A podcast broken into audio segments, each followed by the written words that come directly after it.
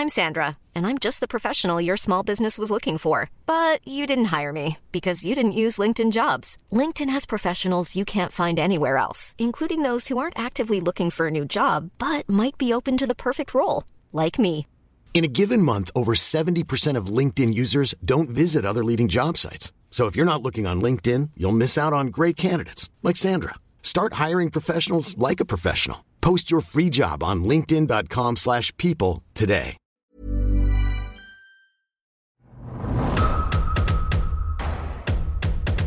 Catherine Dufour, la science-fiction rebelle. Un podcast background par Grande Contrôle.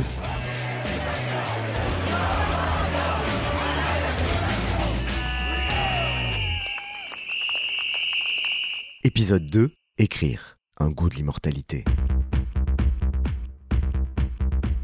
Après avoir accroché des soirées techno, Catherine Dufour débute ses aventures littéraires. Son roman de fantasy Blanche-Neige et les lance-missiles fait déjà parler de lui, mais la reconnaissance critique arrivera avec la science-fiction, la vraie. Le genre de Jules Verne et de George Orwell est perçu comme plus intellectuel, plus noble et plus sérieux parmi les amoureux des littératures de l'imaginaire. Catherine Dufour se met alors à écrire Le goût de l'immortalité, toujours considéré comme un chef-d'œuvre de la science-fiction française. Une œuvre qui fait basculer sa carrière. Alors j'ai commencé à écrire de la science-fiction euh, dès que j'ai su lire et euh, j'ai commencé à lire de la science-fiction, on va dire à l'âge de 9 ans avec Les Hommes Stellaires de Lee Brackett. Je crois que c'était un de mes cousins qui m'avait passé un livre de SF ou c'était mon père. Enfin, c'est vrai que ça tournait beaucoup plus parmi les hommes que parmi les femmes. Les hommes stellaires, c'est personne ne peut voyager dans l'espace, sauf des gens qui ont une mutation particulière et artificielle. Eux, ils peuvent voyager dans l'espace à des vitesses proches de la lumière ou supérieures à celles de la lumière, ça je me souviens plus. Et si vous ne faites pas partie des mutants, et que vous montez dans un vaisseau spatial, vous vous écrabouillez euh, sur le plancher comme une vieille tomate. Or, ce secret de la mutation, ces hommes stellaires, méchamment, euh, ils l'ont mangé. Ils l'ont perdu, ils ont fait en sorte de le perdre pour être le petit peuple élu et que tout, dominer tous les autres peuples sur toutes les autres planètes. Et le héros des hommes stellaires, il va chercher à retrouver le secret de la mutation et le répandre à travers toute la galaxie pour que tout le monde soit égaux, égal.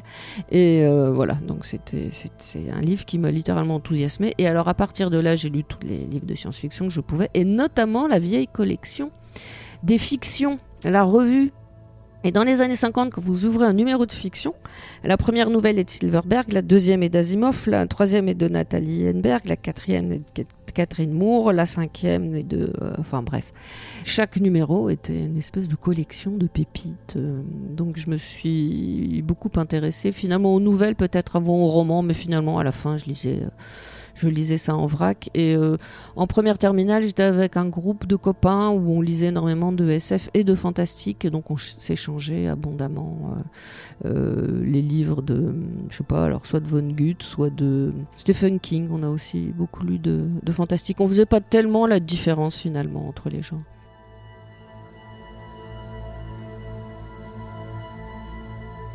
Quand j'ai écrit euh, Blanche-Neige et les lance-missiles, ça a eu quand même un petit succès, donc ça j'étais contente. Et j'ai croisé, ça devait être aux Utopiales, quelqu'un que je ne pas, qui m'a dit d'un ton venimeux Alors, euh, quand est-ce que tu fais enfin un vrai livre? Ce qui voulait dire que mes petites amusettes de fantaisie, c'était pas un vrai livre, que les vrais livres, c'est de la science-fiction sérieuse. Donc j'ai vraiment décidé d'écrire exprès un livre de science-fiction pour les garçons. C'est-à-dire qu'il faut être hyper sérieux. Il faut que l'intrigue politique, on n'y comprenne rien tellement c'est compliqué, avec des plans dans les plans dans les plans. Plein de sexe, si possible.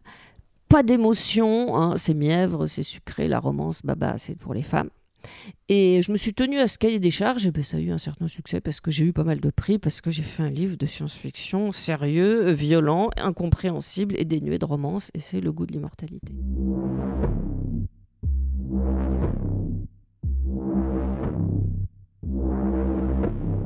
Le goût de l'immortalité, c'est une dame fort vieille qui raconte sa folle jeunesse euh, sur un ton euh, assez paisible, j'allais dire un peu inspiré de Marguerite Yourcenar dans En mémoire d'Adrien.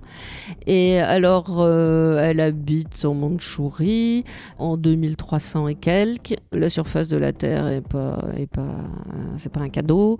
C'est extrêmement pollué. Il y a que des grandes tours, donc les riches vivent en haut, les pauvres vivent en bas dans la pollution. Globalement, la, la planète est intégralement et la partie la plus pauvre de la population vit carrément dans les sous-sols et les carrières. Elle va raconter finalement la, la vie de personnes extérieures à elle, parce qu'elle-même, euh, elle, elle, est, bien vieille, elle n'a jamais eu tellement l'attitude de vivre des, de vivre des aventures elle-même parce qu'elle n'a pas la santé, donc elle a un peu vécu par procuration. Et elle va raconter l'histoire d'une épidémie. Elle va raconter aussi l'histoire euh, sa recherche d'une immortalité et comment euh, on peut trouver une potion magique euh, ou une potion scientifique pour accéder à l'immortalité et quel est le coût à payer pour l'immortalité qui est finalement le grand rêve de l'humanité, qui est un rêve que poursuivent beaucoup de riches hein, à l'heure actuelle, euh, aussi bien Google que Facebook, que tout cela, ils ont tous des laboratoires où ils disent qu'ils veulent tuer la mort. Et c'est le grand rêve de l'humanité, c'est le grand rêve des riches. Et moi, c'est ma grande angoisse, parce que la mort, c'est quand même la, justice ultime. Hein. Tout le monde, riche comme pauvre, finit par mourir. Et si un jour cette justice ultime n'a plus cours, si les riches peuvent devenir immortels, qu'est-ce qu'on va devenir? Imaginez Mark Zuckerberg dirigeant toujours Facebook dans 300 ans, imaginez qu'actuellement on soit dirigé par Louis XIV, ça serait juste la catastrophe quoi.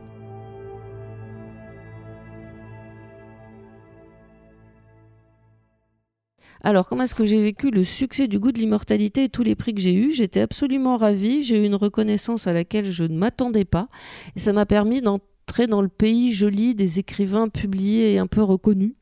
Donc on, vous écoute, on vous donne la parole, on vous invite et euh, c'est extrêmement euh, confortable, c'est extrêmement agréable bien sûr. Tout d'un coup, j'avais écrit un livre qui avait eu un certain nombre de prix. Donc, on se disait, c'est un peu comme quand tu as un diplôme, quoi. On estime que tu dois avoir un certain background qui fait qu'on peut te confier certaines responsabilités. Effectivement, c'est très agréable et c'est aussi une niche. Moi, j'avais pas fait exprès, mais comme on est, on, est vraiment, on n'était vraiment pas beaucoup de femmes en science-fiction, donc euh, dès qu'il y avait un besoin minimum de parité, pouf, je sortais de ma boîte. Seul un esprit discipliné peut voir la réalité, Winston. Cela exige un acte d'autodestruction, un effort de la volonté. Vous rappelez-vous avoir noté dans votre journal La liberté, c'est la liberté de dire que deux et deux font quatre. Combien de doigts je vous montre là, Winston? Quatre. Et si le parti dit que ce n'est pas quatre, mais cinq doigts, alors combien? Cinq. La science-fiction est-elle nécessairement politique? Eh bien oui, la science-fiction est nécessairement politique puisque la science-fiction, à la base, on commence un ouvrage de science-fiction en bâtissant un monde. Il faut bien décrire 1984, la première chose qu'on décrit, c'est quel est le métier du héros Wilson. Voilà. Et ensuite, on va décrire euh, sa vie quotidienne et ses relations avec les autorités, que ce soit où est-ce qu'il achète son jean et comment est-ce qu'il fait sa séance de gym obligatoire. Donc, à partir du moment où il y a la création d'un monde, euh, il y a la création donc de la vie de la cité. Et la vie de la cité, c'est ça, c'est la, c'est la politique. La science-fiction ne peut pas se passer politique. Je ne sais pas comment elle ferait. D'un point de vue politique, ma science-fiction est absolument résolument de gauche, vu qu'elle met en accusation le capitalisme et bien sûr toutes ses conséquences, aussi bien sur la vie euh, des, hommes et des femmes que sur les, dégâts sur, sur l'environnement. Donc nous, on va vous parler de l'avenir du travail vu à travers euh, la science-fiction. Et on va commencer par des lectures parce qu'on a créé un collectif qui s'appelle Zanzibar. On est une dizaine d'auteurs de SF, d'auteurs assez engagés et avec l'ambition ou le rêve de euh, désincarcérer le futur, c'est-à-dire d'essayer de de sortir de cette, euh, de cette bagnole qui fonce euh, à 200 km/h sur un mur. On essaye de sortir de la bagnole avant qu'elle se crache et de proposer un certain nombre de, pistes, voilà, d'utopie, euh, en plus des dystopies habituelles de l'ASF. Alors, en 2006, au Festival des Utopiales, Alain Damasio et Norbert Majagnan, et il y avait peut-être bien Léo Henry aussi, et moi-même, on s'est dit, écoute, la science-fiction, c'est quand même sordide, quoi. on n'arrête pas de prévoir des choses affreuses. Il serait peut-être temps de faire des utopies. Nous allons donc faire un recueil de nouvelles utopiques. Donc, à l'heure actuelle, ce recueil est toujours en chantier. Pourquoi? Parce qu'écrire une utopie, c'est très difficile. Écrire des choses qui se passent bien, souvent c'est très artificiel, et à partir du moment où on est dans un monde utopique, c'est-à-dire un monde parfait, euh, donc plus rien ne peut évoluer, donc ça donne juste envie d'y mettre le feu, tout simplement parce que l'immobilisme, c'est vraiment la, mort, c'est la, la, pulsion de mort. Donc écrire des utopies, en fait, c'est pas une très bonne idée. Par contre, d'écrire des crises qui permettraient d'arriver à un monde meilleur, ça c'est de la science-fiction. Mais on s'est aperçu qu'on avait beaucoup de mal à écrire comme ça, d'une façon positive. Pourquoi? Parce que ça exige certains neurones du, positif, de la sortie de crise, essayer de, tracer des voies vers un monde meilleur. Les neurones se sont un peu rouillés à force. Donc on s'est dit qu'on allait créer un collectif pour désincarcérer le futur qu'on a appelé Zanzibar. Le but étant non pas d'écrire des utopies, mais de mettre en route collectivement nos neurones d'élaboration de pistes vers un monde meilleur. C'est vachement moins ambitieux, mais beaucoup plus réaliste. Et donc on a, on a pratiqué ça euh, pendant, pendant quelques années. Et moi, vraiment, ça m'a permis d'offrir au bout du tunnel euh, obscur de, mes textes de science-fiction une lumière au bout du tunnel qui soit pas euh, juste la lumière des phares du train qui arrive en face. Ça m'a permis de, de comprendre et de mettre en œuvre une écriture un peu moins dépressive. Et c'est une chose d'ailleurs dont on entend pas mal parler dans la presse actuellement. C'est cette volonté d'arrêter de penser notre avenir systématiquement de façon euh, dépressif parce que si c'est ça qu'on a dans la tête, c'est ça qui va arriver puisque le futur, il est dans nos têtes. Donc si on pense que des choses affreuses, eh ben, ce sont des choses affreuses qui vont arriver. Alors que si on se met en tête qu'il va falloir faire avec ce qui est, arrivé à, un monde meilleur, eh ben, il va falloir d'abord qu'on l'invente dans nos têtes. Si vous voulez écrire un bon livre de science-fiction, déjà vous lisez tout, pas tout à fait, mais un maximum de ce qui s'est fait avant. Vous pouvez aborder les années 50 et l'âge d'or, mais surtout, vous cantonnez pas à ça. Vous pouvez lire la SF euh, expérimentale des années 60 ou 70, ne vous limitez pas à ça. Euh, vous pouvez lire la SF plus littéraire des années 80, ne vous limitez pas à ça. Lisez tout ce qui s'est fait dernièrement, aussi bien des nouveaux auteurs que des, des plus expérimentés. Et une fois que vous aurez étudié tout ça, euh, écrivez ce qui vous paraît euh, indispensable et urgent d'écrire. Alors la documentation, globalement, quand on a la trame, on se dit il va falloir que je me renseigne par exemple sur les circuits d'épuration de l'air pour peu qu'on ait... Euh, une ville sous cloche. Enfin là, en l'espèce, c'est des immeubles. Euh, donc on se documente le plus possible pour pas avoir l'air trop trop niais. Et après, la documentation, un, il faut, l'arrêter parce qu'on on peut passer dix ans à se documenter. Et il y a un moment où on sait que c'est parce qu'on a la peur d'écrire. Donc il faut arrêter la documentation. Et la deuxième chose, la documentation, il faut qu'elle s'oublie. C'est pas parce que vous avez passé euh, trois mois à faire des recherches sur les fonds sous-marins qu'il faut inonder votre lectorat de coraux et de poissons. Au contraire, c'est kill your darlings à la fin, retirer euh, tout ce qui ne sert pas l'intrigue et le propos, même si ce paragraphe vous a pris deux semaines à documenter. S'il n'est pas utile, vous l'enlevez. Quelque part, il reste trace quand même de tout le travail effectué dans la cohérence des personnages et du propos. Moi, je m'étais amusée à analyser très précisément un certain nombre de livres grand public. Je pense à Musso, par exemple. J'ai décortiqué certains de ses livres. Et c'est très marrant. À chaque bas de double page, il y a un cliffhanger.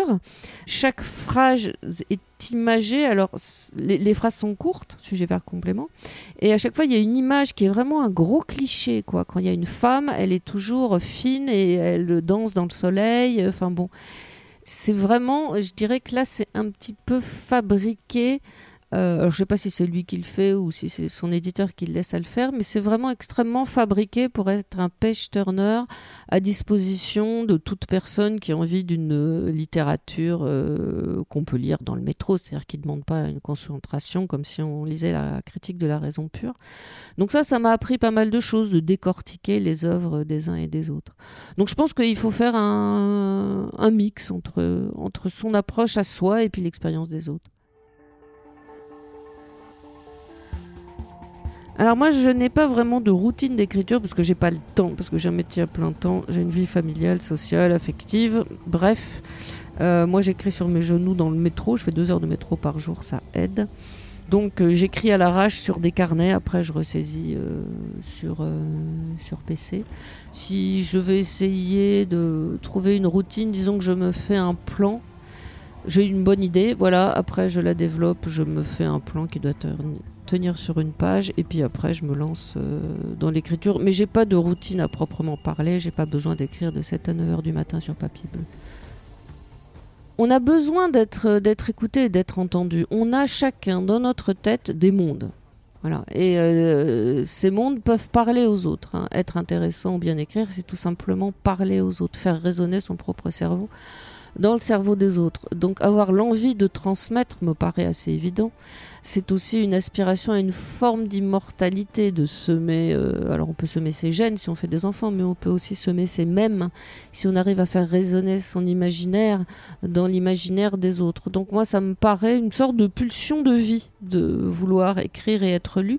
Et moi, je vois d'un très bon oeil cette démocratisation finalement de, de la publication, de, du fait de, de, pouvoir être lu, qu'on publie en papier ou en numérique, cette imbrication des, des imaginaires, euh, la création par exemple de communes qui, qui, écrivent de la fanfic sur un même sujet et qui se nourrissent les uns les autres. Moi, je trouve, je trouve que c'est une excellente euh, occupation, quoi c'est beaucoup mieux que de défiler euh, devant les cliniques contre l'avortement euh, dans la rue. Et euh, moi, j'en pense, pense, que du bien de, cette mode. En fait, je crois pas que c'est une mode, c'est que tout le monde a toujours eu envie de faire partager son monde intérieur aux autres, mais c'était, c'était pas facile. Et là, ça devient de plus en plus facile, et je trouve que c'est une très bonne chose. Catherine Dufour la science-fiction rebelle.